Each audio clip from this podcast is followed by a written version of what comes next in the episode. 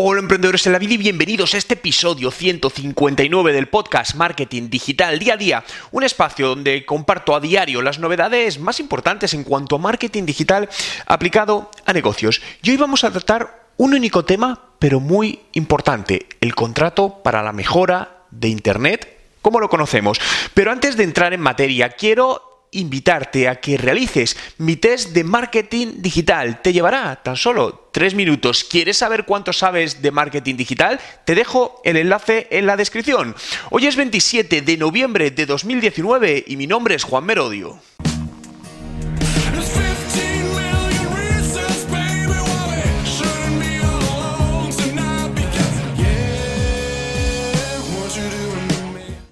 Y comenzamos hablando y vamos a hablar de Internet, de la mejora de Internet. Fijaos que Internet ha marcado un antes y un después en la historia de, nuestra humanidad. Eh, es un invento relativamente reciente, eh, realmente es un evento, eh, es un invento militar hasta que se popularizó, pues aproximadamente en el año 98, 95 fue cuando empezó a popularizarse y ha marcado un antes y un después porque lo que ha hecho es dar acceso a la información a prácticamente todo el planeta, acceso al conocimiento, acceso a la formación, algo que antes era totalmente imposible, ¿no? De hecho, su creador, Tim Berners-Lee, que es el creador de la World Wide Web, que son las tres eh, W, lleva un tiempo eh, donde expresa su preocupación sobre el rumbo que está tomando Internet, ¿no? Como tal, como ente, se está pervirtiendo todo lo que está pasando con el clickbait, todo lo que está sucediendo con todo ello, ¿no? En base a todo esto, propuso una, un documento de mejoras eh, colaborativo para que entre todos nos comprometamos a hacer un Internet mejor, ¿no?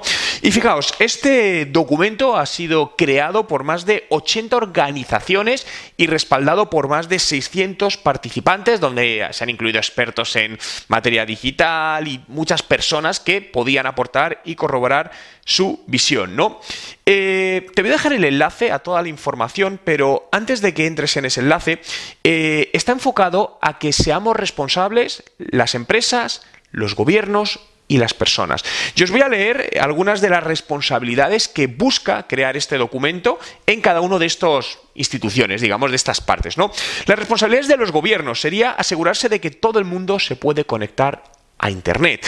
Es algo que todavía no está conseguido. No todo el mundo tiene acceso a Internet, aunque nosotros en nuestro día a día, a nuestro alrededor, lo podamos ver como algo común, pero todavía hay muchos millones de personas que a día de hoy, en pleno 2019, siguen sin acceso a Internet. Y es algo preocupante por lo que digo, porque el acceso a Internet te da con eh, información, formación y algo básico a día de hoy como estamos viviendo, ¿no? Empresas privadas como Google, como Facebook están creando sistemas para poder acceso, pero para que gente en zonas remotas o que no tienen acceso puedan tenerlo, ¿no?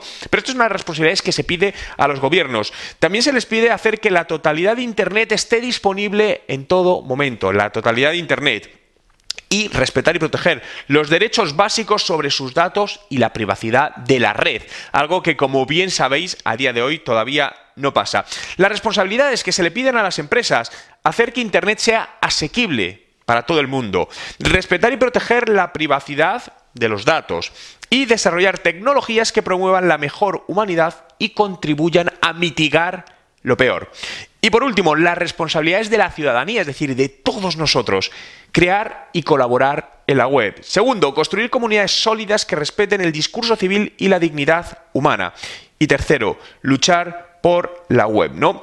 Eh, todo este desglose está publicado en español, en, eh, son los nueve principios y es un PDF de 13 páginas que puedes revisar en la URL en contractfortheweb.org. Te dejo el enlace directamente en la, en la descripción de, en la descripción, ¿no? Para que puedas acceder a él y puedas adherirte a este contrato como persona física o como empresa, como quieras, ¿no? Para hacerlo como persona física tan solo necesitas un nombre, un email y no recuerdo si también un teléfono. Nada, son tres simples datos, ¿no? Yo lo que te invito es a, a visitar esta página web y a verla, a ver este contrato y si te sumas a él, unirte. Yo ya lo he hecho, creo que es muy importante que Internet... Eh, siga el camino correcto, porque es un arma muy potente, pero como potente puede tomar caminos eh, no tan positivos y muchos de ellos ahora que se están tomando, sabéis que no son tan positivos, hay muchísimas estafas a través de Internet, muchísimas cosas, ¿no? Entonces, bueno, pues creo que es un compromiso que todos debemos eh, acudir. De hecho, fijaos, dejadme leeros eh, los dos primeros párrafos cuando entras en la web de contrato para la web porque me han gustado mucho. Dice, la web se diseñó para unir gente y hacer que el conocimiento fuese accesible para todos y todas. Ha cambiado el mundo para bien y ha mejorado la vida de miles de millones de personas. Sin embargo, todavía hay muchas personas que no pueden acceder a sus ventajas y muchas otras para las que la web supone un coste demasiado elevado. Todos tenemos un papel que cumplir a la hora de salvaguardar el futuro de la web. Los representantes de más de 80 organizaciones redactaron el contrato para la web en nombre de gobiernos, empresas y la sociedad civil.